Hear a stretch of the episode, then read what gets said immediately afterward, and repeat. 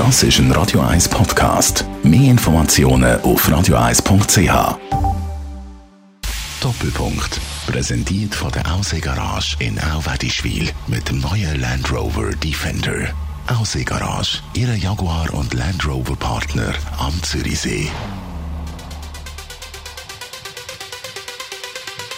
Das ist der Doppelpunkt. Heute das Gespräch mit Matthäa Meyer. Sie ist seit dem letzten Jahr, seit dem letzten Herbst, Co-Präsidentin der SP Schweiz.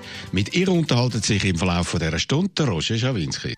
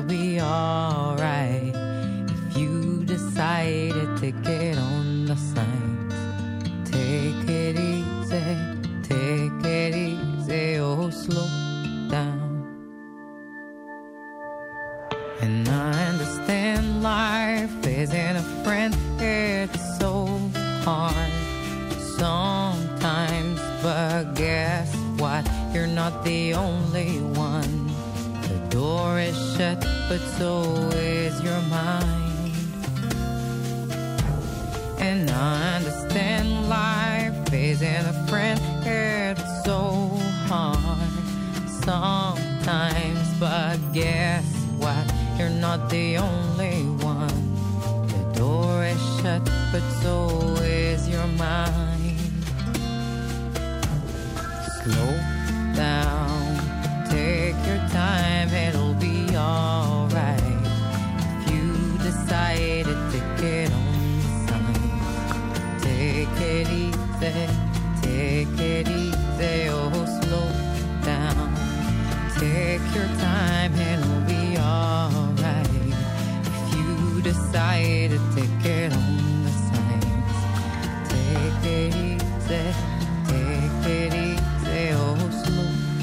Also, ich weiss nicht, wunderschöne Musik zum Anfang, ein Slowdown, ob das eine Message gerade an mich ist. Frau Meier, danke vielmals, dass Sie gekommen sind.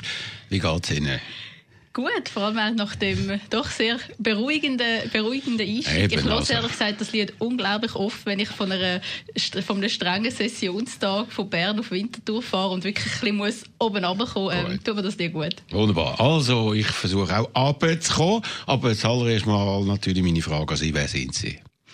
Ich bin Matthäa Meyer, seit 130 Tagen ungefähr Co-Präsidentin von der SP Schweiz. Von der für mich besten Partei, was, wo, wo ich mir kann, Nicht ganz kann vorstellen überraschend. Genau. Ähm, bin äh, 33, wohne in Winterthur und liebe Winterthur als meine quasi Heimatstadt.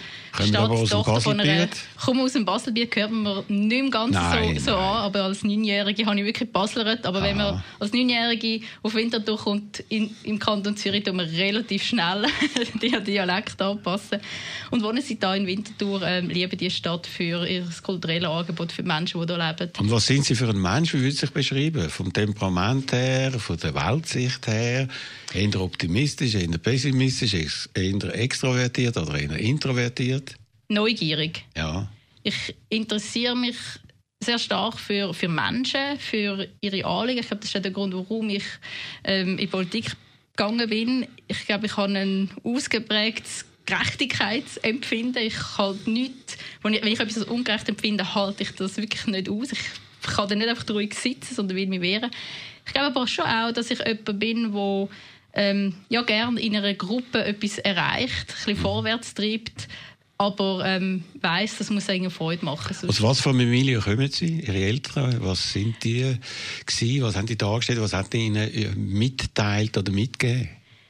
ich habe eine ältere Schwester und einen jüngeren Bruder und ähm, es ist für uns alle klar gewesen, dass wir eigentlich quasi gleich behandelt werden, unabhängig davon, ob man jetzt ein Bub ist oder ein Mädchen. Also unsere Eltern haben uns sehr auch ähm, das soziale Bewusstsein mitgebracht, auch ein ökologisches Bewusstsein. Mein Vater war lange Zeit Bioberater gewesen. ich habe meine ähm, Gimmi-Ferien quasi äh, in, seinem, äh, oder in dem Geschäft, das er damals geschafft hat, verbracht mit äh, Ordner zusammenstellen für Bioberatung und, und Landwirtschaft. Meine Mutter war ursprünglich Kindergärtnerin. Gewesen hat dann eine Familienpause gemacht und ist jetzt, arbeitet jetzt in der Bibliothek. Also sehr, ich würde sagen, ein, ja, schon auch einen sozial-ökologischen Hintergrund. Genau. Also, dann haben Sie Geschichte, Geografie und Politikwissenschaften studiert. Also etwas, was man macht, wenn man nicht genau weiß, was einen fasziniert. Da hat man ein bisschen von allen Seiten Haben Sie eigentlich abgeschlossen? Ja, ja. Ich habe einen Master in Wirtschafts- und Humangeografie. Okay, weil nicht alle haben das gemacht. Letzte Woche hatte ich den Herrn Molina, ihren Kollegen da. Der hat es nicht geschafft. Ich glaube, der Cedric, ihr Co-Präsident, ganz am Schluss hat er dann, glaube ich, auch noch Kurve gekratzt. Oder wie ist das? Der Cedric hat auch einen Abschluss. Aber vielleicht für etwas, was, Sie, äh, was Sie gesagt haben. Im Nachhinein bereue ich ein dass ich nicht Geografie von Anfang an studiert habe, weil ich eigentlich eine Faszination habe für unsere Welt, auch für die Atmosphäre habe dann aber schon eher den Weg vom geringeren Widerstand gewählt, mhm. mit, mit Geschichte, mit Humangeografie, mit Politologie, weil das einfach sehr viel stärker auch das abbildet, quasi, wo ich schon politisch damals mich engagiert habe. Und ich habe mir eigentlich als Kind hatte ich eigentlich immer den Wunsch oder den Traum gehabt, Architektin zu werden. Ah ja, und warum haben Sie dann den nicht umgesetzt? Weil ich ich bin damals schon mit 17, 18 politisch sehr engagiert gewesen. Das ist so meine politische Familie, die JUS und in der SP gewesen. und habe einfach wie gewusst, dass, wenn jetzt Architektur... Ein ernsthaftes Studium wäre, dass ein ernsthaftes Studium wäre dann nicht mehr drin gelegen. Wenn ich jetzt wirklich ein Studium mache, wo ich quasi die Nacht in der wo man richtig muss arbeiten verbringen dann wüsste ich nicht, ob ich mich politisch gleichermaßen engagieren könnte und habe dann den Weg gewählt von dem, was mich auch interessiert, wie gesagt, Geschichte. Ich glaube, wir müssen aus der Vergangenheit für die Zukunft lernen, das ist ebenfalls wichtig und habe dann den Weg gewählt. Alles kann man nicht im Leben machen. Gut, und dann sind Sie ja Vizepräsidentin geworden von der JUSO, das ist, glaube ich, das höchste der Gefühle für eine Frau dazu noch bei der JUSO. Also die Glasdecke für die Frauen bei der JUSO ist erst sehr spät, glaube ich, von der Tamara Funicello durchstoßen worden. Vorher alles so Geier, die das gemacht haben, oder? Also ich würde jetzt meine äh, Kollegen nie als, als Geier bezeichnen. Wir haben immer sehr auf Augenhöhe miteinander ähm, zusammengeschafft und die JUSO vorangebracht. Ich habe mir ernsthaft die Frage gestellt, will ich Präsidentin werden von der JUSO? Ähm, damals, wo, wo der Cedric ähm, zurückgetreten ist, habe ich mich bewusst aber dagegen entschieden, weil ich dort schon sehr viele Jahre in der JUSO engagiert war. Ich auch in der SP Winterthur sehr stark involviert war als Vize- oder Co-Präsidentin von der SP Winterthur. Und habe gewusst, nein, ich sehe meinen, meinen Weg jetzt in der SP und ich will auch Leute Platz machen in der JUSO, die vielleicht auch noch ein bisschen mehr, ich sage jetzt mal, Feuer für, für, für äh, Strassenaktivitäten mitbringen. Ah ja, das haben Sie nicht so gehabt. Und für Joints auch nicht so? Ich bin nie die, die äh, gerne ein Strassentheater gemacht hat, weil ah. ich unglaublich schlechte Schauspielerin bin und das habe ich gerne gemacht. Ich habe aber immer mitgemacht und auch äh, Flyer verteilt und ähm, politisch quasi mitgeschafft. Aber ich habe dort gemerkt, nein, ich glaube, ich wäre wie nicht... Ähm, die richtige an dem wichtigen Platz und bin aber nachher unglaublich froh, dass wir jetzt mit der Tamara und auch mit der Ronja zwei unglaublich starke User-Präsidentinnen Eben, das ist mehr der Zeitgeist, der jetzt dort gelebt wird. Sie haben ja dann äh, eben in den Kantonsrat können äh, eintreten und haben dann mit dem Frauenbonus auf der vierten Listenposition von der SP eigentlich automatisch in den Nationalrat können kommen 2015. Also sind das Wort Frauenbonus jetzt relativ ja, abwertend Als Vierte, als Newcomer, als Mann, hätten Sie das nicht geschafft bei der Zürcher SP. Ja, man kann, auch, man kann auch die Leistungen von der Frau immer auf ihr Geschlecht Nein, aber ähm, ab, redu als reduzieren und abwerten das und nicht anerkennen für das, was ich damals zum Beispiel schon seit Jahren unglaublich stark engagiert bin in der SP, auch in der JUS, aber vor allem auch in der SP, im ganzen Kanton, die Leute halt erkannt haben. Man muss da vielleicht ähm, kurz erklären, wie so eine Liste gestaltet zustande kommt bei der SP. Wir haben für die vorderen 17 Plätze haben wir 17 Namen und jeder einzelne von diesen 200 Delegierten schreibt für sich eine Rangfolge auf. Und dann zählt man quasi die Punkte zusammen. Eben. Und dann mich die Delegierten auf den wahnsinnig überraschende, ähm, starke vierte Listenplatz gesetzt. Das hat mich unglaublich gefreut, ähm, auch wahnsinnig viel Vertrauen geschafft. Aber das ist das automatisch dann gewesen, da sind sie automatisch, wo sie den Platz gesehen haben, haben sie gewusst, dass sie sind Nationalrätin. Hat man die Wahlen gar nicht müssen abwarten Das ist äh, also nicht der Fall. Wir haben einen relativ aktiv engagierten Wahlkampf gemacht. Auch, auch ich, weil, wie gesagt, der Wahl ist nie ähm, sicher. Wir haben dort viele starke, auch neue ähm, Leute auf der Liste gehabt, die zum Glück, weil wir dort als SP wahnsinnig zugelassen haben, jetzt noch auch alle oder ein großer Teil davon wir im Parlament können politisieren Priska Seiler-Graf, der Fabian Molina jetzt auch, damals der Tim Guldimar. Der ist ja äh, nachgerutscht, ja. Ähm, Windli Marti. Und das ist... Äh, ja, sehr motivierend gewesen. Gut, also jetzt sind Sie mittlerweile schon Co-Präsidentin der SP, also unglaubliche Karriere. Eine Einzelkandidatur, das haben Sie sich nicht zutraut. Oder? Weil ich meine, gut, der Zeitgeist ist jetzt, wenn man wieder anschaut, vor allem bei linken und grünen Parteien, ist immer Mann und Frau. In Deutschland Baerbock und auch Robert Habeck und auch bei der SPD in Deutschland und so. Und natürlich muss man das machen. Und äh, Cedric hat natürlich nicht als Einzelkandidat können kommen, nachdem er ja der Ladykiller war, schon im Ständeratswahlkampf in der Aargauer Region und hat dann ein Gespänli gesucht und hat sie gefunden offensichtlich, Herr Schawinski, passt Ihnen nicht rein, in Ihren Kram rein, wenn etwas nicht Ihrem Denken nach entspricht und man nicht einfach mal eine Entscheidung, nicht, von einer, eine Entscheidung von einer Frau als eine Entscheidung von einer Frau kann ernst nehmen und das ist meine gemeinsame Entscheidung gewesen, mit dem Cedric Wermuth als ein Co-Präsidium ähm, anzutreten, weil ich es nicht als richtig finde, wenn man im 21. Jahrhundert sagt, es muss möglich sein, Verantwortung wahrzunehmen auf einem Posten, wie ein Co-Präsidium von einer Partei ist, auch übrigens sonst in der Wirtschaft und gleichzeitig auch familiäre Verpflichtungen wahrnehmen. Und das eben nicht einfach nur am Wochenende ein paar Ausflüge mit den Kindern machen, sondern wirklich auch die präsent sein. Und das schaffen wir in dem Co-Modell und ich hoffe sehr, dass das auch quasi als Vorbild wirken für, für ganz viele Eltern, die auch heute tagtäglich den Struggle haben zwischen wollen beruflich engagiert sein und gleichzeitig aber auch die nicht einfach nur wollen Nebenrolle Gut, über das müssen wir noch reden. Cedric äh, Vermuth hat ja gesagt vor kurzem, die ganz grosse Krise ist bis jetzt ausgeblieben. Dann hat es einfach mittlere und kleinere gegeben.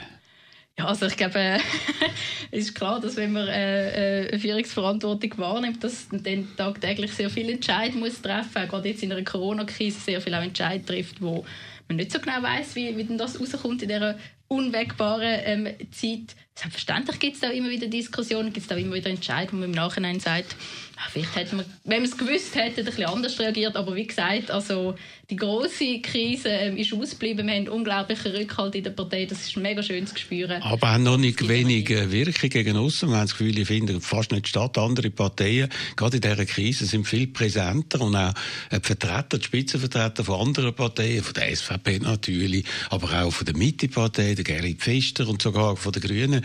Und die sind irgendwie ein bisschen unter dem Radar, habe ich den Eindruck. Das ist offenbar Ihren Eindruck. Äh, die NZZ, die ja sonst nicht wahnsinnig äh, nett ins Gericht geht mit der SP, hat Anfang des Jahres ähm, quasi Titel gehabt, dass die SP die ist, die präsent ist in dieser Krise, die sich für die Selbstständigen, für KMU einsetzt, die quasi eine gewerbefreundliche Corona-Politik ja. macht. das ist die SP ähm, als Ganzes, aber ich rede Sie als Person. Das sind auch wir namentlich ja. dort erwähnt worden. Es ist... Ähm, ganz, ganz unbescheiden. Oder? Man muss sagen, die Erwerbsersatzentschädigung für 10.000 von Selbstständigen und KMU-Inhabern in diesem Land hat der Bundesrat im Sommer ohne Not gestrichen. Gehabt.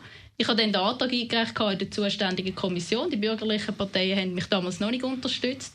Dann sind Betroffene aufgestanden, haben sich gewehrt, haben gesagt, sie brauchen das, sonst stehen sie vor einem finanziellen Ruin. Und nur dank dem gemeinsamen Druck mit den Betroffenen zusammen haben wir es dann geschafft, dass 100, über 190 Parlamentarier dem zugestimmt haben. Und man heute die Erwerbsersatzentschädigung hat, die immerhin den Selbstständigen erlaubt, dass sie Sparrechnungen können weiterhin zahlen Und das ist auch gut und das ist durchgekommen gegen die Opposition, vor allem äh, auch von der SVP.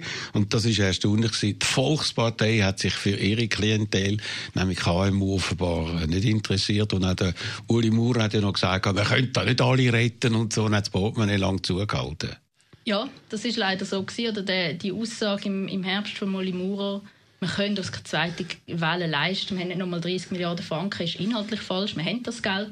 Und zweitens ist es auch ein Schlag, ein Schlag ins Gesicht von, von Menschen, die seit Monaten im Ungewissen sind, wie ihre berufliche Zukunft aussieht, ob sie ihren Betrieb können retten oder nicht. Wir reden hier von Zehntausenden von Arbeitsplätzen, wir reden hier von Betrieben, die völlig unverschuldet in so eine Situation geraten sind, wo es nur nicht als richtig ist, wenn man sie über die, über die Krisenzeit hinweg rettet, damit Konkurs verhindert und eben Arbeitsplätze sichert. Und das finde ich wirklich, und äh, ich glaube schon, also wir sind seit Monaten im Gespräch auch mit Betroffenen, mit betroffenen Verbänden. Wir machen Videokonferenzen, letzte Woche gerade wieder zwei, die auf sehr großen Anklang stoßen, weil ja, das Versprechen, es wird niemand im Stich gelassen, hat ein bisschen Riss, wenn wir ehrlich sind. Und da stehen wir an, gemeinsam mit den Betroffenen. Wunderbar, wir reden über das natürlich, Corona, Berse etc. Müssen wir noch ein bisschen vertiefen, machen zwischen Ihnen Musik.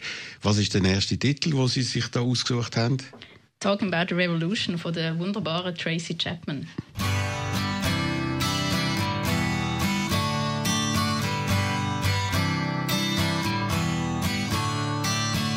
Don't you know we're talking about a revolution? Sounds like a whisper. Don't you know we're talking about a revolution? Sounds like a whisper. While they're standing in the welfare lines, crying at the doorsteps of those armies of salvation, wasting time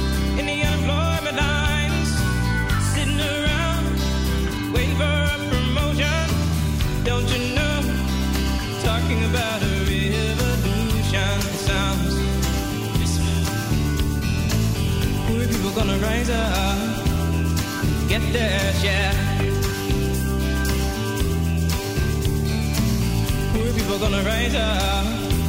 And take what's theirs. Don't you know you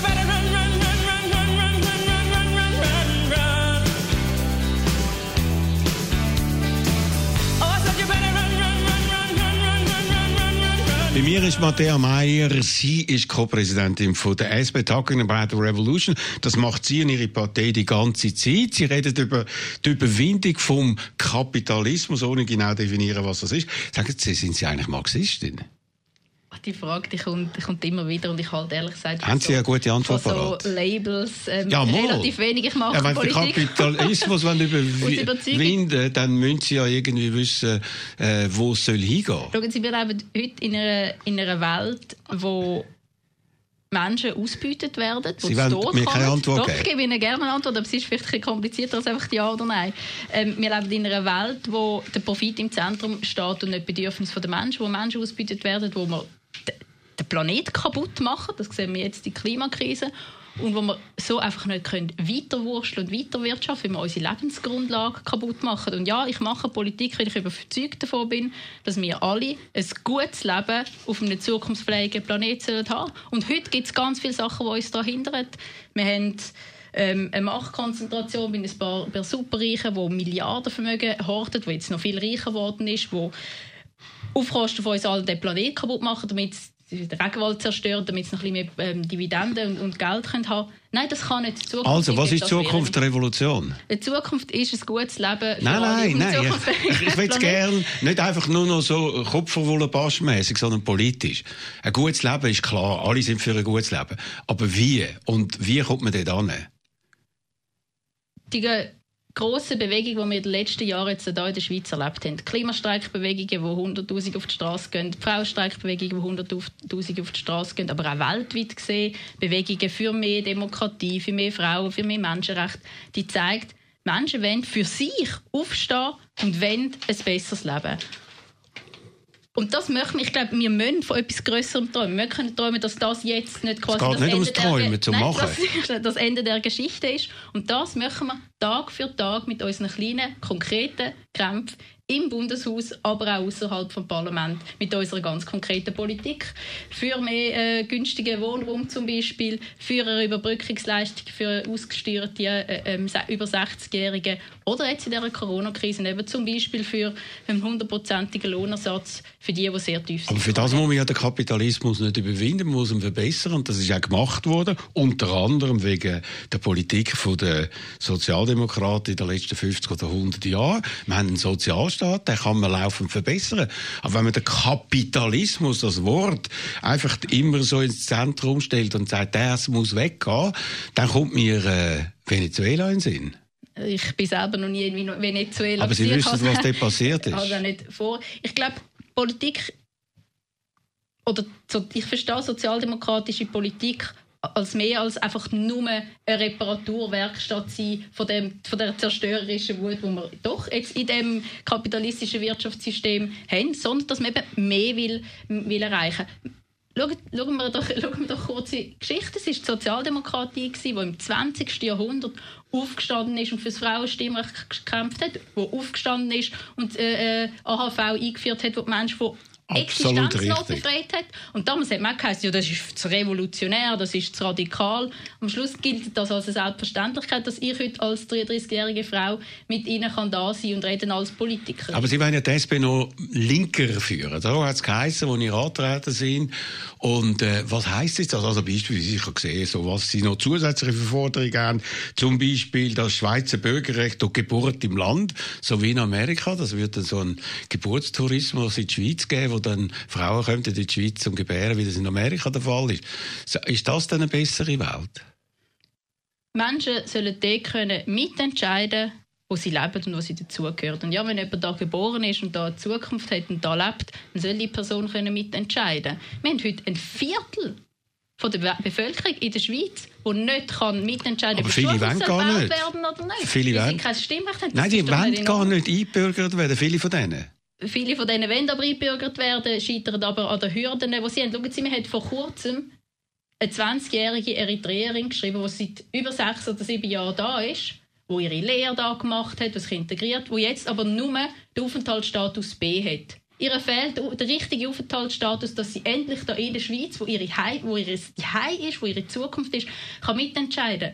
Und sie hat gesagt, schau Matthäa, ich muss jedes Jahr darauf warten, ob meine Aufenthaltsbewilligung verlängert wird. Das ist demütigend, es ist frustrierend für sie, es ist, schafft unglaublich viel Unsicherheit. Und die junge Frau will nichts anderes als ich, nämlich können meine Zu und ganz viele andere Frauen und Männer auch, also unsere Zukunft erleben, können mitentscheiden politisch und können eine sichere Zukunft haben. Also reden wir über etwas äh, Aktuelles, etwas, was uns alle betrifft. Corona, Ihr Bundesrat Alain Berset steht hauptsächlich in der Kritik.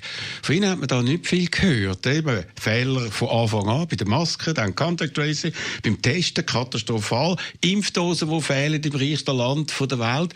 Und was äh, bieten Sie da an? Gar nichts eigentlich. Wie ist Ihr Bundesrat? in dieser Pandemie, die ja einmalig ist und hoffentlich auch einmalig bleibt, passieren Fehler. Es war sicher nicht ähm, schlau gewesen, im Frühling zu sagen, Masken nützen nichts und jetzt ähm, sollte man überall die Masken anlegen. Aber man könnte ja lernen. dort, hat- dort hat übrigens der Bundesrat Alain Berset das auch eingestanden und gesagt, das ist vielleicht nicht unbedingt die beste, äh, die beste Aussage gewesen. Wenn man anschaut, das Contact Tracing ist wirklich auch im Zuständigkeitsbereich der Kantone. Dort sind auch, finde ich auch, dort hat man zu vorsichtig oder zu wenig gemacht. Das Contact Tracing muss funktionieren, damit wir aus dieser Pandemie rauskommen. Und bei der Impfbeschaffung sieht man, die Schweiz ist glaube ich, ungefähr auf St- Platz Nummer 11 weltweit gesehen, was, was die Impfungen anbelangt. Also so schlecht stehen wir nicht Ja. da. Abgesehen davon macht der Impfnationalismus einfach auch schlichtweg keinen Sinn. Er ist, äh, ich finde ehrlich gesagt auch ein bisschen ekelhaft gegenüber. Menschen, die keinen Zugang haben zu einem Impfstoff. Zu dem Frau. Meier, im Januar hat es geheißen, man kann sich anmelden, wenn man äh, in der Risikogruppe ist. Ist verschoben worden, ist im Februar verschoben worden. Es ist jetzt wahrscheinlich auch nicht im März und es wird jetzt wahrscheinlich Mai oder Juni. Und Zeit ist ein wichtiger Faktor. Und wenn Sie da jetzt einfach sagen, wir sind Nummer 11, oder? Nein. Und das ist ja cool, das finde ich nicht cool. Nein, Ja, ich finde- ich als reichstes Land der Welt, wo kann viel schneller und agiler reagieren, als es eine EU kann machen, ist das keine wunderbare Leistung. Und wenn man das jetzt einfach alles schön redet, weil das der Parteikollege ist, finde ich das ein bisschen cheap. Na, wie gesagt, es geht nicht um, um Schönreden. Ich finde das auch nicht cool. Ich wünsche mir auch, dass wir viel mehr Impfstoff zur Verfügung hätten, damit Menschen Aber in der was Schweiz ist denn viel schneller können, könnten geimpft werden. Es fehlt an Impfstoff. Es wird, wir haben, in allen Ländern gibt es Lieferengpässe, inklusive der Schweiz. Ich kann Ihnen sagen, wo das Problem liegt. Wir haben heute... Zu ein- wenig und äh, spät Wir haben heute ein Pharmamonopol. Wir haben heute ein Pharmamonopol von ein paar wenigen Pharmakonzernen, die auf, dem, auf ihren Patent sitzen, vom Impfstoff, nicht bereit sind, den rauszugehen, weil ihnen mit den Milliarden Flöten gehen. Und was wir fordern, ist, dass man den Patentschutz auf, aufhebt. Das fordern wir übrigens nicht nur wir, sondern zusammen mit uns auch 100 Länder auf dieser Welt, dass man den Patentschutz aufhört und das Monopol von diesen Pharmakonzernen bricht, damit eben mehr Impfstoff Es kann gibt doch produzieren kein Monopol. Auch- Tun Sie Also doch nicht so gibt ein Also es gibt also ah, verschiedene Firmen im Westen, es gibt Also- solche von China, es gibt in Russland äh, und so weiter und so fort. Ja. Das ist eine Vielzahl von Firmen, die das anbieten. Es kommen immer mehr. Nur in der Schweiz haben wir bis jetzt einfach nur zwei Zulassungen und zu wenig und äh, die Sparte eben bestellt. Also und das muss man also doch jetzt nicht irgendwie auf die Ebene bringen. Jetzt zum Beispiel Johnson Johnson kommt noch, die Schweiz hat noch nicht mal bestellt, obwohl das noch optimaler wäre, weil man noch einmal muss impfen. Und das ist einfach nicht gut. Also Frau Meier, Sie sind doch so wahnsinnig gut im Kritisieren, aber wenn es Ihre eigene Partei Kollege angeht, dann sind Sie unglaublich schüch. Nein, da habe ich wirklich keine Berührung gesehen, schon, dass ich bei der Maske vorne von durchaus auch gesagt Oder auch im Sommer, Maske wo- ist weit weg. Oder auch im Sommer, wo das BAG ähm, falsche Zahlen publiziert hat. äh, BAG, haben sie wo, gesagt, kein, aber wo keine richtige also, Digitalisierung hat, man im Vielleicht noch mal- Gesundheitswesen. Können wir vielleicht von dem und Ja. dem vielleicht noch mal kurz zu dem Thema Impfstoff. Ich, ich habe es richtig gefunden und finde es nach wie vor richtig, dass unser Impfzulassungssystem, also Swissmedic, quasi lang auf, auf sicher und sorgfältig setzt, nicht einfach auf risikoreif und möglichst rasch ganz viel Impfstoff Ah ja, anerkennen. machen das die Engländer. Die haben AstraZeneca Also es hat- es im Dezember ja, haben die zugelassen. Offenbar hat man dort noch hat- nicht von vielen Erkrankungen es, äh, hat, gehört. es hat schnell Zulassung gegangen. Ich finde da richtig, den sorgfältigen und den sicheren Weg zu gehen. Und dann, ja, das andere Problem ist, wir haben heute, wir haben die Impfstoffe, das sind quasi, ähm, die sind entwickelt, haben können entwickelt werden, weil wir Jahre, jahrzehntelange staatlich finanzierte Forschung hatten. Dass die? Impfstoffe, ja, weltweit gesehen, Ah, in der Schweiz gibt's gar keinen Dass die Impfstoff. Impfstoffe haben können entwickelt werden, auch jetzt in dem vergangenen Jahr, dass sie so schnell haben können entwickelt werden, ist auch dank staatlichen Mitteln zustande Richtig, und darum sind sie so schnell gekommen. Und jetzt ist es doch einfach nicht in Ordnung, dass ein paar wenige Pharmakonzerne quasi die, Mon die Monopolgewinne wollen für sich behalten, nicht wollen ihre Informationen über den Impfstoff teilen mit anderen Firmen und damit verhindern, dass mehr Firmen könnten mehr Impfstoff in schnellerer Zeit produzieren. Also. Übrigens auch noch zu günstigeren Preisen. Also es ist und das natürlich- würde ermöglichen, dass man weltweit gesehen schneller und mehr Menschen könnten impfen, natürlich auch in der Schweiz. Wir haben ehrlich gesagt, wir könnten auch auch wenn die gesamte Schweizer Bevölkerung in diesem Jahr könnte durchgeimpft werden, zumindest die, die das möchten, kann das noch nicht, ist das noch nicht das Ziel. Wir müssen auch schauen dafür, dass Menschen in anderen, ärmeren Ländern können geimpft werden können, weil sonst schaffen wir es nicht, die Pandemie in den Griff zu bringen. Richtig, aber das heisst noch, tun Sie doch nicht immer ablenken. Aber es ist logisch, dass man nicht in Mauretanien anfängt zu impfen, sondern vielleicht eher in den zivilisierten Ländern. Einfach weil, Also, das haben Sie, Sie jetzt gesagt. Ich glaube, wenn wir den Impf, wenn wir, wenn die, die Pandemie wenn die Begriff kriegen, spielt, macht es keinen Unterschied, ob Sie, Herr Schawinski, geimpft sollen werden oder ob Nein, in aber weil ist ja ganz klar, dass unser Gesundheitswesen ganz ein anderes ist als äh, irgendwelche Subsahara-Länder und so, dass wir da viel mehr könnten reagieren und viel mehr müssten machen.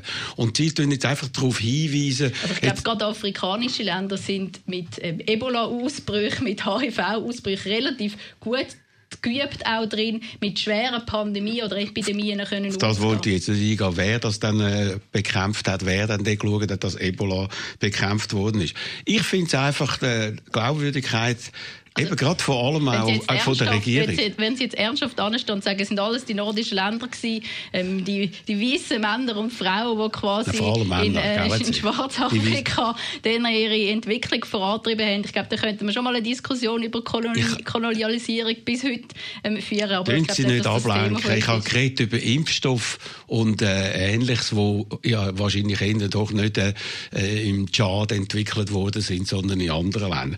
Nein, ich glaube, die tun da ablenken und sie realisieren nicht, dass der Unmut in der Bevölkerung massiv angestiegen ist, weil man fühlt sich schlecht informiert, es wird schlecht kommuniziert, von einer Panne zu der anderen. Bei der Maske hat es angefangen und jetzt, wo man eigentlich etwas hätte, wo man könnte machen, und ich muss nur sagen, übrigens, das stimmt nicht, dass das alles von der Regierung finanziert wurde. Pfizer beispielsweise, wo einer der grössten ist, hat das selber finanziert und hat keine Gelder entgegengenommen. Und ihre Reflex gegen eben Konzern und Privatwirtschaft geht mir einfach ein bisschen zu weit, Frau Meier.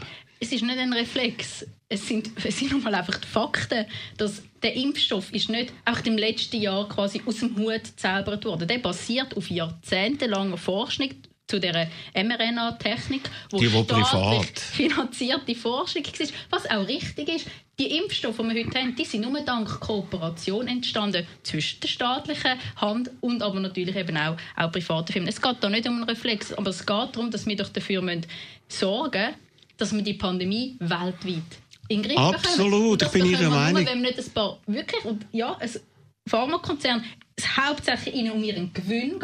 Ja, was ist das? Und sagen Sie das? Johnson und Johnson gibt es zum Beispiel zum Selbstkostenpreis aus, dass man das immer, Sie reden schon fast schon wie Verschwörungstheoretiker, die sagen, es geht um Bill Gates nur um sein Geld. Dabei ist er der, der am meisten gespendet hat in der Geschichte der Menschheit. Und wenn Sie das jetzt alles auf die Ebene tun und nicht sehen, dass die Pharmafirma eine riesige Leistung gebracht hat, wo man vor einem Jahr sich noch nicht können vorstellen, dass in so kurzer Zeit so viel Impfstoff weltweit vorhanden ist, finde ich das wirklich schade, ja. Wie gesagt, ich anerkenne die Leistung. Es ist eine Leistung, die von ganz vielen Menschen erbracht worden ist, von ähm, privaten Firmen, ebenso wie von staatlich finanzierten Universitäten.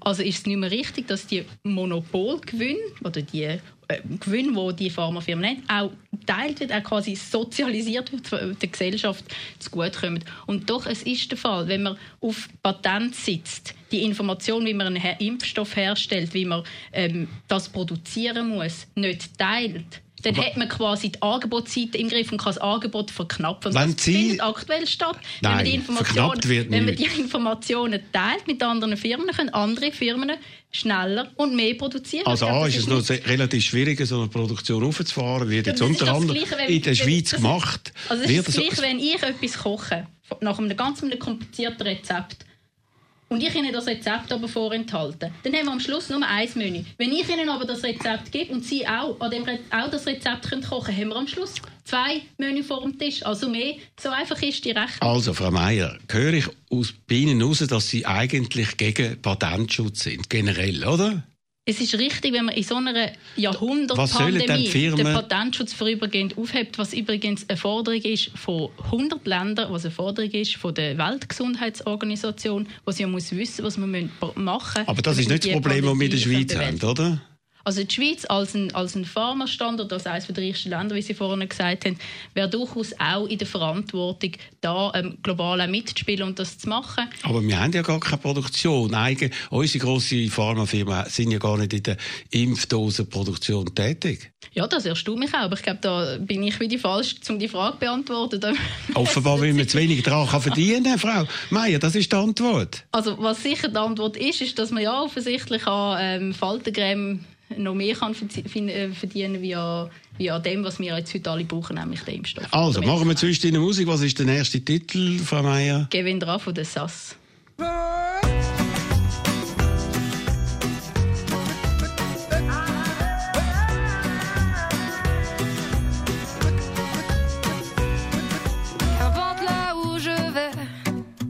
Tant que j'ai l'audace de tenir la main de l'autre pour aimer le temps qui passe. Dans tout ce que je fais, la rage et l'amour s'embrassent. Qu'elle soit mienne ou qu'elle soit vôtre, la vie nous dépasse. Que vendrá, que vendrá. Yo escribo mi camino sin pensar, sin pensar dónde acabará? Dans mes joies, dans mes peines, dans mes choix, dans mes larmes, je laisse aller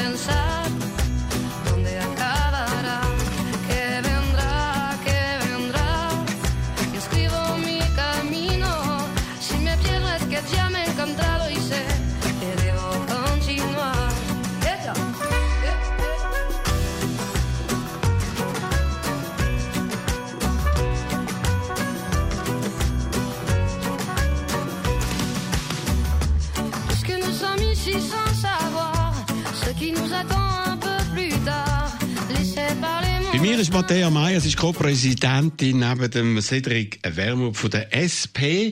Und im Moment eine grosse Diskussion natürlich hitzig Bundesrat gegen Parlament, Bundesrat gegen Kanton.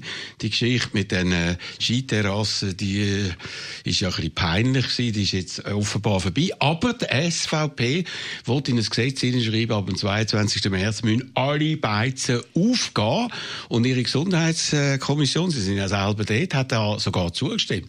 Haben Sie sich also dort nicht können durchsetzen, Frau Meier, oder? Ganz offensichtlich und leider nicht, weil Ja. Ich habe mich dagegen gewehrt, aber wir sind in der Minderheit geblieben. Aber ist denn das denkbar? Weil das ist ja eine unsinnige Sache, ein Öffnungstermin oder irgendwie eine Maßnahme mit der Bekämpfung von der Epidemie in ein Gesetz hineinzuschreiben. Und äh, was haben Sie dort für äh, Argumente von der Gegenseite gehört? Dass die das Gefühl haben, das ist die einzige Möglichkeit, um den Bundesrat zurückzustemmen. Also wenn das jetzt die SVP täubelt und kläfft und eben versucht mit so, mit so Anträgen ähm, Stimmung zu machen, das wissen wir langsam. Schockierend habe ich ehrlich gesagt auch gefunden, dass die Mitte-Parteien oder ein Teil davon und, und, und, ein Teil von der FDP da mitgemacht hat, weil nur so kann eine Mehrheit stand ähm, kommen, einen Termin in ein Gesetz hineinschreiben, obwohl man gar nicht weiß, wie sich die Situation in zwei und drei Wochen, äh, wie, die, wie die Situation dann aussieht. Ungeachtet von der epidemiologischen Lage sollten wir ins Gesetz hineinschreiben, am 22. März ist all- ist Und das alles wollen Sie Das ist komplett verantwortungslos. Ja. Und ich hoffe sehr auf Vernunft von, von, der, von der bürgerlichen Parteien, da das Spiel von der SVP nicht mitzumachen. Aber was heisst auf Vernunft hoffen für so etwas, wo wirklich jeder, der das äh, ein bisschen neutral anschaut oder der sagt, Wissenschaft ist eigentlich äh, die Disziplin, die uns die Leitschnur soll geben, muss sagen, ist ein völliger Unsinn. Aber dass man da trotzdem so viel Zustimmung hat, auch wenn es dann nicht ganz durchkommt, zeigt doch, da läuft etwas schief, sowohl äh, im Parlament wie auch bei einzelnen Parteien, oder? Ja, aber ich glaube, ich von der SP bin definitiv die Falsche, um die Frage ähm, zu beantworten. Dass Sie von reden ja mit diesen die- Leuten. die- Ja gut, aber also ich, meine, ich kann es schlichtweg nicht verstehen. Ich kann den Wunsch nach Öffnungsschritten, den Wunsch, dass man endlich wieder so ein bisschen äh, zurück in die Normalität geht, den haben wir alle. Ich meine, es hängt uns allen zum Hals aus, die Situation.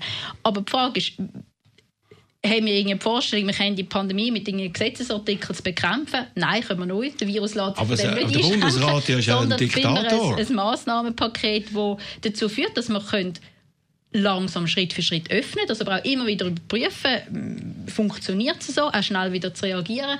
Und ich glaube, das, dass wir jetzt können über Öffnungsschritte nachdenken oder dass jetzt Öffnungsschritte kommen, das ist der Verdienst von uns allen, die den letzten Wochen und Monaten sich an die Massnahmen gehalten hat.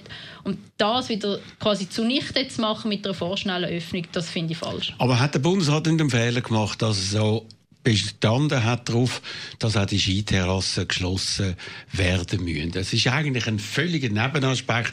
Wirtschaftlich ist ja nicht wichtig, aber psychologisch hat es doch eine Bedeutung jetzt äh, gerade in dieser Saison und dass man da so auch droht hat, diesen Kantonen und so. Ich empfinde das als ein unforced error, wo eigentlich Stimmung auf eine unnötige Art und Weise angeheizt hat.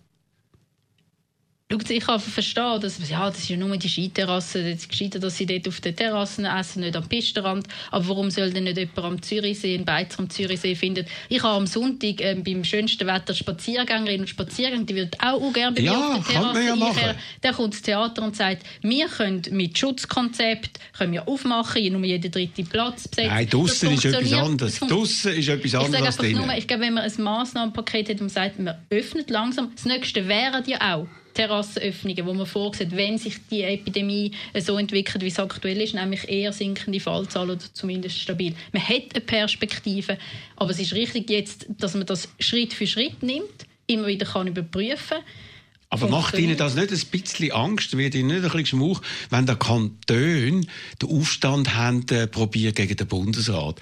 Das ist ja fast schon eine Art äh, Staatskrise, die jetzt gerade noch verhindert wurde, weil sie dann offenbar eingeknickt sind. Doch, weil ich finde es fahrlässig, weil ich meine, das sind gewählte Regierungen, die quasi anstehen und sagen, «Mm, wir halten uns nicht an das Bundesgesetz. Ja, dann, soll, dann kann nicht wirklich mit dem gleichen Recht quasi eine, eine Kinobesitzerin sagen, ja, warum soll ich mich denn an das Gesetz halten? Ich mache auf, schaue, dass ich äh, alle Masken anhabe und, und, und Schutzkonzepte einhalte. Nein, so funktioniert es nicht, so können die Krise nicht Aber was heisst doch, auf, auf, wenn auf das so ist, haben ich wir bin doch- froh, haben sie sich wieder gefunden, Kanton Ja. und der Bund. Aber das heisst doch, es ist sehr fragil, das Ganze. Und vielleicht eben der Bundesrat müsste vielleicht auch ein bisschen psychologisch ein bisschen äh, vorsichtiger vorgehen, habe ich den Eindruck. Also ich glaube, was, was sicher ist, ist einerseits, dass wir jetzt nach einem Jahr auch nicht mehr allzu viel mögen, dass viele Nerven haben, auch blank liegen. Ich glaube, das ist auch verständlich. Es ist ähm, belastend streng. es sind auch ganz viele Leute, die wirklich ihre Ex Existenzangst sind. Die, die ihren Job verloren haben, die seit Monaten auf einen Teil des Lohns verzichten wollen, die als Selbstständige nicht wissen, wie ihre berufliche Zukunft aussieht. Und in dem Moment, dort finde ich, bei der wirtschaftlichen Hilfe, dort haben die Leute wirklich, als, als hat, hat der Bundesrat die Leute zu lang allein gelassen, haben übrigens gesagt, Kantone die Leute zu lang Aber ist jetzt allein gut? Die, nein, sie warten immer noch bis heute auf Geld. Ich kriege jeden Tag Dutzende von Mails von Leuten, wo, wo, also von Selbstständigen, von KMU-Betrieben, die auf ihr Geld warten. Aber du hast die doch gesagt, es käme ja relativ bald das Geld. Und Ich glaube, der er Kanton Zürich ist auch nicht schlecht unterwegs. er hat gesagt, er anerkennen. warte 20'000 Gesuche. Oh, oh, oh, so viel Arbeit, jetzt sind es glaube 5'600 gewesen. Also müsste es doch irgendwie durchbringen. Das Problem ist, oder, man hat zwar jetzt oben das Geld reingelassen, das Geld ist einigermaßen grosszügig gesprochen worden, aber es fließt einfach noch nicht zu der richtigen, weil die Hürden viel zu hoch, zu Ja, hoch sie müssen es sind. natürlich kontrollieren. Also, wir müssen über noch etwas anderes reden. Eigentlich haben wir ja noch ein bisschen Abstimmungen vor uns, müssen wir ein bisschen darüber reden. Aber dann auch über den Rahmenvertrag, wo wahrscheinlich dann das grosse Nicht-Corona-Thema in diesem Jahr werden könnte. Was ist der nächste Titel? Der Tag wird kommen von Markus Wiebusch. Und der Tag wird kommen, an dem wir alle unsere Gläser heben, durch die Decke schweben, mit nem Toast den hochleben lassen auf den ersten, der es packt, den mutigsten von allen. Der Erste, der es schafft, es wird der Tag sein, an dem wir die Liebe, die Freiheit und das Leben feiern. Jeder liebt den, den er will, und der Rest bleibt still. Ein Tag, als hätte man gewonnen. Dieser Tag wird kommen, dieser Tag wird kommen, jeder Fortschritt wurde immer erkämpft. Ganz egal wie lange es dauert, was der Bauer nicht kennt, nicht weiß, wird immer erstmal abgelehnt und auf den Barrikaden die Gedanken und Ideen, dass das Nötige möglich ist, wie Freiheit und Gleichheit, dass nichts wirklich unmöglich und in Stein gemeißelt ist, bis einer vortritt. Schluss jetzt mit Feigheit, Geschichte ist Fortschritt im Bewusstsein der Freiheit, wir den aufrechten Gang haben, nicht mehr in Höhlen wohnen, nicht mehr die Coins schwingen, Leute umbringen, nicht umherstreifen in kleinen Herden, weil Menschen nicht ewig homophobe Vollidioten bleiben werden. Und der Tag wird kommen, an dem wir alle unsere Gläser heben, durch die Decke schweben, mit nem Toast den hochleben lassen auf den ersten, der es packt, den mutigsten von allen. Der Erste, der es schafft,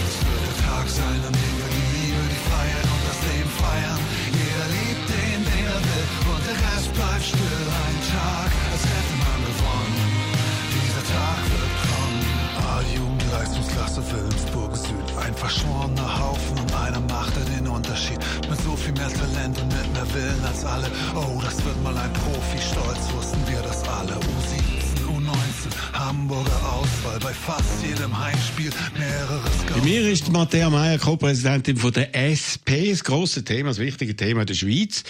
Corona ist hineingeschneit natürlich und hat uns die, die meisten von uns, inklusive Bundesrat, auf einen ganz linken Fuß verwischt. Das andere Thema ist das Rahmenabkommen. Und die ist eigentlich die Partei, die immer zu Europa gestanden ist, zu den bilateralen Verträgen. Das ist jetzt nicht mehr so. Und ich habe jetzt da gelesen von Ihnen und Ihrem äh, Gespänli, der Cedric, Sie haben so das Papier rausgelassen, ist zwar dann nicht in Richtung aufgenommen worden, wo Sie faktisch schon das Rahmenabkommen aufgegeben haben, weil Sie merken, Sie kommen da nicht durch. Nein, das wäre jetzt sehr verkürzt. Sehr verkürzt, Sehr also. verkürzt. Aber, gesagt. aber trotzdem ähm, es Ist richtig. jetzt klar, dass ähm, wir haben als SP, wo in der Vergangenheit für eine europapolitische Öffnung, für eine euro europäische Integration von der Schweiz gestanden ist und das auch in Zukunft wird stehen, immer gesagt, ja zum Rahmenabkommen, aber gleichzeitig eben auch ja zum Rahmenabschutz, äh, äh, äh, zum Lohnschutz, Entschuldigung, weil der Erfolgsweg von den vergangenen Jahren war, man hätte eine europapolitische Öffnung und im Gleichschritt die sozialen Rechte gestärkt, den sozialen Fortschritt gestärkt. Und das Rahmenabkommen, wo diese Frage, den Lohnschutz, gefährdet, das, ist, das können, wir nicht, können wir nicht akzeptieren. Jetzt ist aber die Situation so, dass in, in, in Brüssel verhandelt oder nachverhandelt, nacherklärt wird, wie man das auch immer will sagen, und wir das Ergebnis abwarten und dann... Ähm, Nein, nein, sie haben nicht abgewartet. Sie haben ja so ein Papier das- rausgegeben, das dann in den. CA-Zeitungen zugesteckt worden ist. Wahrscheinlich äh, aus dem Kanton Aargau hat da der Cedric vielleicht äh, gute Beziehungen. Und dort heisst, wenn es dann nicht durchkommt, dann machen wir das und das. Wir zahlen dann der EU das, haben dann zwar nichts zu sagen, haben dann unseren Lohnschutz und so weiter und so fort. Das ist eigentlich Kapitulation auf Vorschuss schon. Also erstens ist das Papier für alle öffentlich zugänglich im, im, im Internet. Wir haben da überhaupt nichts zu verstecken. Und ja, die Situation ist, ist verfahren. Jetzt ist aber der Bundesrat quasi an der, es liegt im, in der Hand vom Bundesrat, jetzt einen Vorschlag zu bringen, wo der innenpolitisch eine Mehrheit kann Aber der wird wahrscheinlich ihre Bedürfnisse nicht können erfüllen in. Sachen Lohnschutz. Das ist ja evident, oder? Ja, also so ein, ein- eine Vorlage, wo quasi ein halbherziges Ja vom Bundesrat ist und dann auch noch irgendwie äh, weder ähm, die Gewerkschaften noch ähm, die FDP noch uns ähm, zufriedenstellt. Ich glaube, das wird sehr, sehr schwer haben ähm, vor dem Volk. Und ich finde es auch richtig, wenn man quasi sagt, wir wollen eine Europä europapolitische Öffnung, weil wir den Wert von der EU ähm, wichtig finden. Die EU ist nicht ein Selbstzweck, sondern die EU muss den Menschen dienen. Und das haben wir als, als Ziel. Und uns Gedanken zu machen, was wäre im Fall von das Rahmenabkommen, nachdem es jetzt jahrelang ähm, verhandelt worden ist, immer noch verhandelt wird, wenn das wird scheitern was wären die nächsten Schritte, um eben nicht auf eine Abschottung zu setzen, sondern auf ähm, gute Beziehungen mit uns. Also da sehe ich doch, Sie haben, und da haben Sie jetzt bestätigt, Sie haben eigentlich schon kapituliert. Und es sind ja vor allem die bürgerlichen Komitees, die in letzter Zeit mit Milliardären wie der Herr Gantner von Partners Group, der gesagt hat, whatever it takes, geldmäßig als Milliardär, äh, kann man sich da vorstellen, was da dahinter steht. Die haben jetzt die Lufthoheit und von ihnen hört man nichts. Sie sind weg, eben, sie kommen so ein bisschen mit äh, Rückzugsgefecht und das finde ich also schon noch seltsam. Man hat das Gefühl gehabt, vor einiger Zeit, Operation Libero und andere, die sind die gewesen, die den Drive hatten und jetzt ist es genau umgekehrt. Wie gesagt, wir haben nicht kapituliert, aber wir sind natürlich auch nicht bereit, den Kopf hinhalten für ein schlechtes Rahmenabkommen. Aber wie das Rahmenabkommen aussieht, das, werden, das wissen wir jetzt. Das weiß niemand aktuell. Das werden wir dann beurteilen, was da ist.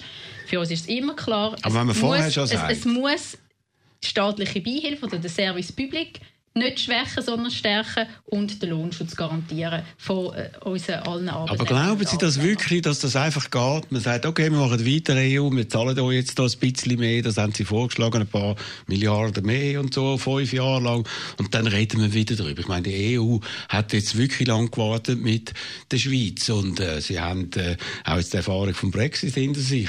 Das kann es doch nicht sein. Und äh, da frage ich mich, ob Sie dann am Schluss gleich mit der SVP ins Bett gehen und mit den Gantners und den Nein, das, anderen. äh, ja, äh, hallo. Das äh, Wenn dann ein Abstimmungskampf käme, wenn es dann einen Abstimmungskampf gibt, oder? Und es kommt ein Rahmenabkommen, das ihnen nicht schmeckt oder im Teil nicht schmeckt, dann sind sie auf der Seite von der Gegner. Und die, die sowieso sagen, die EU, das ist eben eine intellektuelle Fehlkonstruktion und andere solche Sprüche, die man sich seit Jahren hat müssen anhören, äh, dann sind sie dann mit denen eigentlich unter einer Decke. Schauen Sie, der Bundesrat, alle voran, der zuständige Bundesrat Ignazio Gassis, hat mit dem Feuer gespielt oder spielt mit dem Feuer, wenn er eben von dieser Medaille europäische Öffnung und gleichzeitig die sozialen Rechte, den Lohnschutz, den Arbeitnehmerschutz stärken, wenn er mit dem spielt, wenn er den Lohnschutz in Frage stellt im Rahmen von dem, von dem Rahmenabkommen, das geht nicht. Weil Für das werden wir auch nie eine innenpolitische oder äh, eine Mehrheit finden. Wieso Zu Recht auch nicht, das? weil die Leute auch nicht bereit sind, Wieso dass ihre Situation das? kann schlechter gestellt Wieso werden. Sie Darum das? kämpfen wir dafür. Nein, ihr kämpft also doch, eben der, nicht. der Lohnschutz ist ja in Frage gestellt worden mit dem, Ja, aber- mit dem Verhandlungsmandat. Für, Aber wie viel fürs Mal haben wir für die. Das Bilateralen unsere- gestimmt? Unsere Kritik gewesen.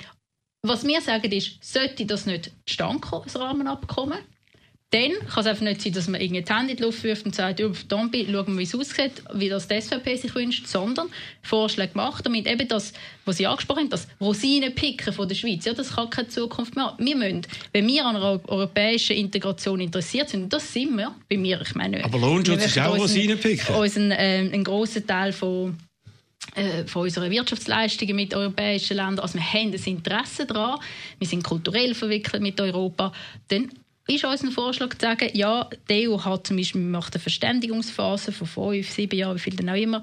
Die EU kann mit uns zusammen schauen, wie werden die flankierenden Massnahmen in der Schweiz umgesetzt, ist das EU-kompatibel und gleichzeitig sagen wir, wir wollen im Fall uns mehr integrieren. Wir sind auch bereit, dafür mehr zu zahlen, mehr zu geben. Zum Beispiel für den Green Deal, der ja auch zukunftsweisend ist, was den Klimaschutz anbelangt, für äh, mehr Geld in Kohäsionsmilliarden hinein, um, um die Ungleichheit auf dem europäischen Kontinent auszugleichen. Also, ich glaube, ich- das ist ein vernünftiger Weg. Ich wenn interpretiere das als Ka. Kapitulation, Selbstmord als Angst vor dem Tod. Wie kann man da sagen in Sachen EU und Rahmenvertrag? Aber Sie haben das andere Thema jetzt angesprochen. Klimathema. sagen, Kapitulation wäre, wenn man jetzt sagt, man macht Abbruch von den Verhandlungen, man will gar nicht mehr ähm, verhandeln. Das ist nicht unsere Ja, Position und logisch. wird auch nicht das können Sie ja nicht machen, weil das macht ja der Bundesrat. Der sollte sich noch im März melden. Klimathema, das ist ja im Zentrum gestanden, auch von den letzten Wahlen und so. Hat vor allem die Grünen unglaublich viel gebracht, der SP weniger. Das Thema ist irgendwie weg. Oder äh, wie machen Sie das, dass man das wieder ins Zentrum reinrückt? Also sicher ist, ist das Thema im letzten Jahr ein bisschen überschattet oder überlagert worden vom allgegenwärtigen Thema Corona. Aber nein, die Problematik ist alles andere wie weg. Nein, ich rede nicht von der ist- Nein, Problematik. die Problematik ist immer noch da und die Dringlichkeit ist auch immer noch da. Für uns ist klar, dass wir jetzt natürlich für das CO2-Gesetz werden kämpfen, das im Juni zur Abstimmung kommt, wo ein erster Schritt in die richtige Richtung ist, aber er reicht nicht. Es müssen weitere Folgen. Wir müssen unbedingt den Finanzplatz in die Pflicht nehmen, wo wir in der Schweiz quasi den höchsten und den grössten Hebel haben. Solange es äh, lukrativer ist, sage ich jetzt mal, eben den Regenwald zu zerstören oder an den unmöglichsten Ort nach Erdöl zu suchen, ja, solange können wir die Klima Klimakrise nicht, nicht stoppen. Also, reden wir noch über äh, anderes, wo ganz äh, aktuell ansteht. Burka-Verbot. Die SP ist natürlich dagegen. Äh, was sagt das Ihnen, wenn eigentlich die bekannteste äh, Feministin im, im deutschsprachigen Raum, Alice Schwarz, die sich unglaublich viel auch mit äh, der islamistischen und islamischen Welt auseinandergesetzt hat, gesagt hat, ich bin fürs Burka-Verbot. Wie kommt das bei Ihnen an? Dann ist das eine Feministin, die das findet, ähm, unter auch ganz vielen Feministinnen, die äh, anderer Meinung sind. Ich glaube, man hat gerade unter Feministinnen nicht eine Rangordnung, welches Wort mehr, mehr Gewicht hat, sondern wir leben, haben eine lebhafte Debatte. Eben, aber wenn sie sagt, weil sie hat auch in Tunesien gelebt, sie kennt das, sie weiß auch, äh, wie islamischer Terror oder der politische Islam vorgeht, ist das für sie nicht so ein Thema im Zusammenhang mit Burka-Verbot, dass es vielleicht auch ein Zeichen könnte sein gegen den politischen Islam. Wie gesagt, ich bin anderer Meinung. Ich glaube, das, was ja, man muss sich doch auch bei dieser Initiative immer überlegen, was ist die Idee dahinter. Erstens mal ist es einfach ein, ein Skiproblem. Ich meine, Absolut. 20, 30 Niqab-Trägerinnen in, der Schweiz, in der Schweiz sind zum grossen Teil Touristinnen und die, die da, da leben, sind zum noch größeren Teil Konvertitinnen. Fast alle. Äh, wenn sich eine Konvertitin, die gleich sozialisiert wurde und aufgewachsen ist wie ich, dafür entscheidet, den Burka zu tragen, dann kann ich das oder ein Niqab vor allem, kann ich das null nachvollziehen, weil ich mich nie können in meiner Freiheit zu einschränken lassen. Aber am Schluss muss man es auch akzeptieren, dass es ihre, ihre Entscheidung ist, auch wenn ich es nicht kann verstehen. Und die, die genötigt werden, einen Niqab zu tragen, für das haben wir heute schon das Strafrecht. Und heute werden aber unter dem heutigen Strafrecht nicht die Niqab-Trägerin bestraft, sondern die, die sie zwingen. Wie oft ist das im Gegenteil passiert? Bei der Burka-Initiative. In der Schweiz würde ich sagen, relativ selten bis nie. Nein, eben nie.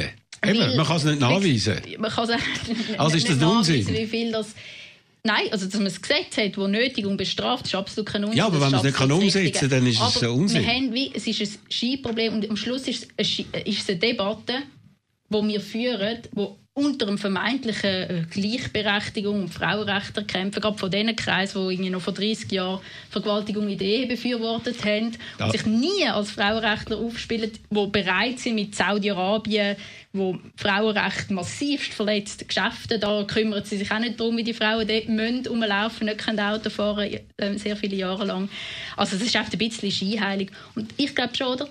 Die SVP oder, oder Kreise, die die Burka-Initiative lanciert haben, möchten ja bewusst keine Unterscheidung zwischen dem politischen Islam, wie Sie es angesprochen haben, wo eine, äh, eine politische gefährliche Ideologie ist, wo Menschenrechte verletzt, und dem Islam als jahrtausendalte Religion, wo 400'000 Muslime und Muslime in dem Land Also Jahrtausend leben. alt ist ein bisschen übertrieben. Knapp ist, Jahrtausend alt. Nein, aber in Frankreich ist ein laizistischer Staat, der auch ein bisschen das Vorbild ist für uns, weil wir haben die Demokratie durch die französische Revolution bekommen. Dort ist es verboten, weil man genau dort will irgendwie Grenzen setzen. Können Sie das nachvollziehen? Aber die Folge davon ist, oder, dass man eher eine Radikalisierung spürt, als dass quasi ähm, das Pot- oder die Gefahr von, von, vom politischen Islam wird, wird zurückdrängen. Im Na, Gegenteil. es hat jetzt das also nicht mehr so viele Anschläge seit 2015 und dort ist natürlich auch Also letzten ich- Sommer in, in, in Bevölkerungsstruktur. gerade. Also es, also es das gibt letzte Sommer wieder-? Also nicht, äh, nicht die Person, die wo, wo mit dem Auto reingefahren ist, aber einer, der zum Beispiel in einer, in einer Kille in Nizza, glaube Nizza oder Gam, ähm, Menschen ermordet hat. Es Mhm. gibt immer wieder so Anschläge, wo ich absolut verurteile und, und wo ich wie sage, wo man alles dafür tun, um das zu verhindern.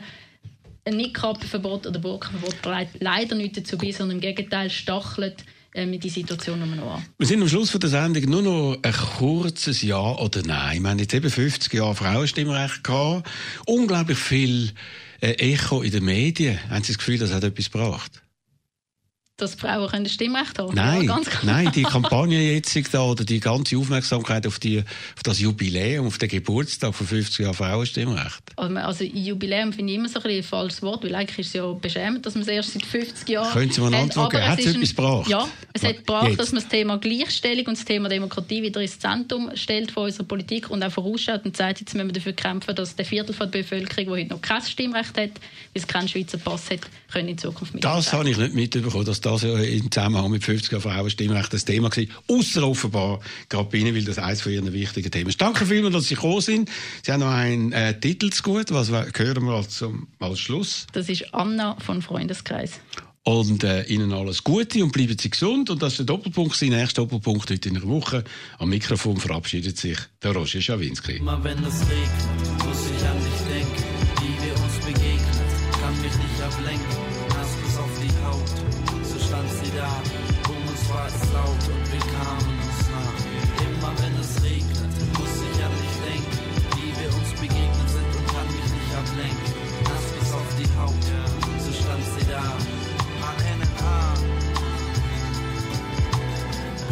Pitsch, patsch, nass, floh ich unter das Vordach des Fachgeschäfts. Vom Himmel goss ein Bach, ich schätz, es war halb acht, doch ich war hellwach, als mich Anna ansah, anlachte. Ich dachte, sprich sie an, denn sie sprach mich an. Die Kleidung ganz durchnässt, klebte an ihr fest. Die Tasche in der Hand stand sie an der Wand. Die dunklen Augen funkelten wie eine Nacht in Asien. Strähnen im Gesicht nehmen ihr die Sicht. Mein Herz, das klopft, die Nase tropft, ich schäme mich, benehme mich dämlich, bin nämlich eher schüchtern. Mein Name ist Anna, sagte sie sehr nüchtern. Ich fing an zu flüstern. Ich bin Max aus dem Schoß der Kolchose. Doch so eine Katastrophe, das ging mächtig in die Hose, macht mich lächerlich. Doch sie lächelte. Ehrlich war man, sie da Anna war ein Hip-Hop-Fan. Immer wenn es regnet, muss ich an dich denken. Wie wir uns begegnen, kann mich nicht ablenken. Da.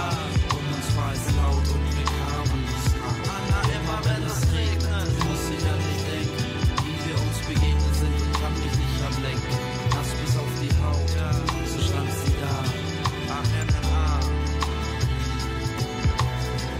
Plitsch, platsch, fiel ein Regen wie die Sintflut. Das Vordach, die Insel, wir waren wie Strandgut. Ich fand Mut, bin selber überrascht über das Selbstverständnis meines Geständnis. Anna, ich fände es schön, mit dir auszugehen. Hab mich dran gewöhnt, dich öfters zu sehen. Anna zog mich an sich, an sich mach ich das nicht. Spüre ihre süßen Küsse, wie sie mein Gesicht liebkost. Was geschieht bloß? Lass mich nicht los, Anna, ich lieb bloß noch dich, andere sind lieblos. Du bist wie Vinyl für meinen DJ, die Dialektik für Hegel. Pinsel für Picasso, für Philippe, Schlagzeugschläge. Anna, wie war das dabei Dada? Du bist von hinten wie von vorne, A-N-N-A. Du bist von hinten wie von vorne, A-N-N-A. Du bist von hinten wie von vorne, A-N-N-A. Immer wenn es regnet, muss ich an dich denken. Doppelpunkt. Die legendärste Talkshow von der Schweiz. Nur auf Radio 1. Radio 1 ist überall dort, wo Sie auch sind. Digital. Das ist ein Radio 1 Podcast. Mehr Informationen auf radio1.ch.